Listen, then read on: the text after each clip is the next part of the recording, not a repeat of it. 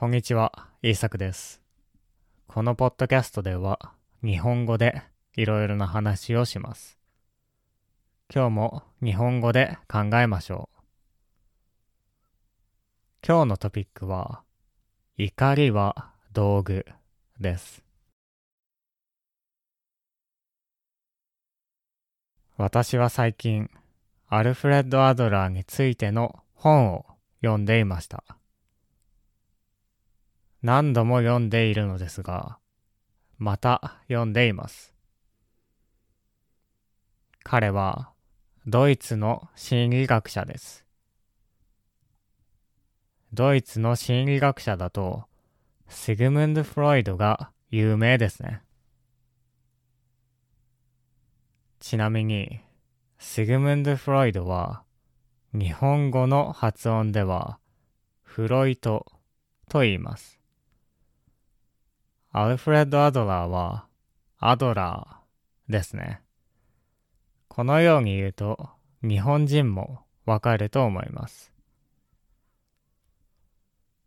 彼らの考え方の大きな違いは、人の行動の見方だと言われています。フロイトは原因、構図を考えます。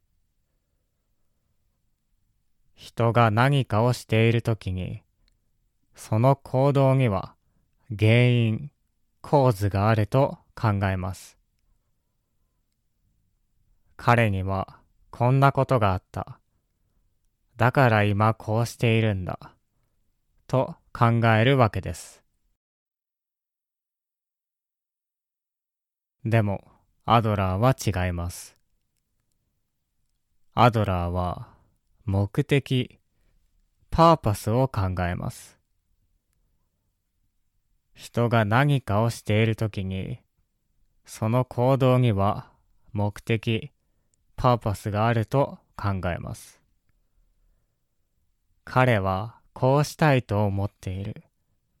だから今こうしているんだ。と考えるわけですね。例えば、人はどうして怒るのでしょうか？アドラーは、怒りは目的を達するための道具だと考えているようです。親や学校の先生の中には、よく怒っている人がいますね。彼らはよく、こんなことを言います。あなたのために言っているんだ。でも、アドラーを研究している野田俊作先生によると、それは嘘だと言います。本当は支配したいから、コントロールしたいから怒っているわけです。本当は自分の考えているような子供にしたいとか自分の言うことに何でもイエスという学生にしたいとか思っています。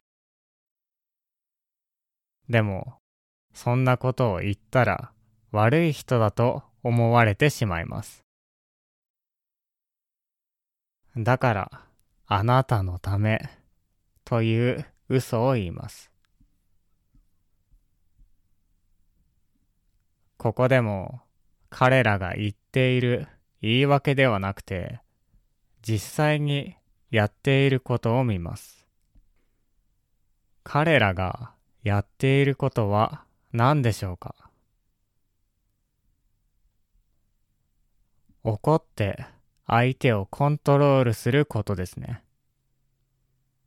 怒ることで大きい声を出すことで相手を変えようとしています。相手を変える、コントロールする。これが彼らがやりたいことです。彼らの目的です。そして支配するために怒りを使っています。怒ることで相手をコントロールしようとします。だからアドラーは怒りは道具だと考えます。怒る人というのは大抵相手の人を変えようとしていますね。あるいは相手に勝とうとしています。そのために感情を使います。怒っているから大きい声を出してしまったと言いますが、これも違うんですね。相手との喧嘩に勝ちたいから怒って大きい声を出しているだけです。本当は目的が先にあります。怒りというのは道具なんですね。自分が怒った時のことを考えてみるとよくわかるかもしれません。怒る時はやっぱり私は正しい。あの人は間違っている。と思った時とか、あの人にこうしてほしい。と思っている時です。私が上で、あの人は下と思いたい時ですね。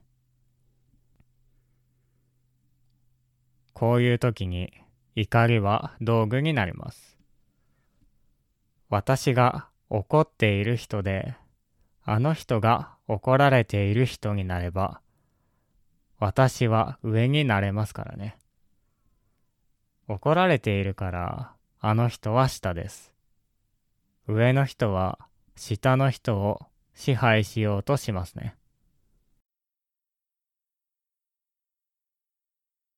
ただ、こういう時に怒りばかりを使っていると、どんどん健康ではなくなっていきます。怒りというのは体を壊しますから。人間関係の問題を解決するために怒りを使うのはあまりいいことではありません。怒りを使って教えられた子供たちは人と人とのトラブルを怒りで解決しようとします。友達と自分の考え方が違う時に怒って自分が正しい、お前は間違っていると言ったり自分の子供や家族にも怒りを使うようになります。それでは困りますね。だから、怒りを使わないような解決策、ソリューションを考えなければいけません。冷静に自分の考えを話したりとか、相手を傷つけない優しい言い方をしたり、相手の話を聞いたり、できることがたくさんあります。もちろん、これを変えるためには、そもそも目的を変えなければいけません。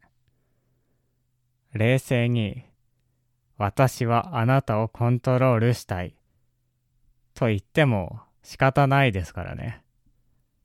嫌です。と言われて終わりです。正直にコントロールしたいと言われても嫌ですよね。だから、ライフスタイルを変えなければいけませんね。自分の思い通りの子供を作るのではなく、子供と仲良くするとか、目的を変える必要があります。アドラーがおすすめしているのは、そういう自分勝手なセルフィッシュな考えではなく、もっとみんなにとっていい関係を作ることです。支配したり、されたりではなく、人と協力することです。こうした方があなたも私も楽しいということですね。そしてそのために大切なのは冷静にしっかり話せるようになることです。はい。今日は怒りについて話してきました。この考え方は社会でみんなが考えていること、コモンセンスとちょっと違うので少し難しいかもしれません。でも私はこれがすごく好きなんですね。このポッドキャストにはボキャブラリーのリストやスクリプトもあるので、よかったら見てください。では、聞いてくれてありがとうございました。また次回のポッドキャストでお会いしましょう。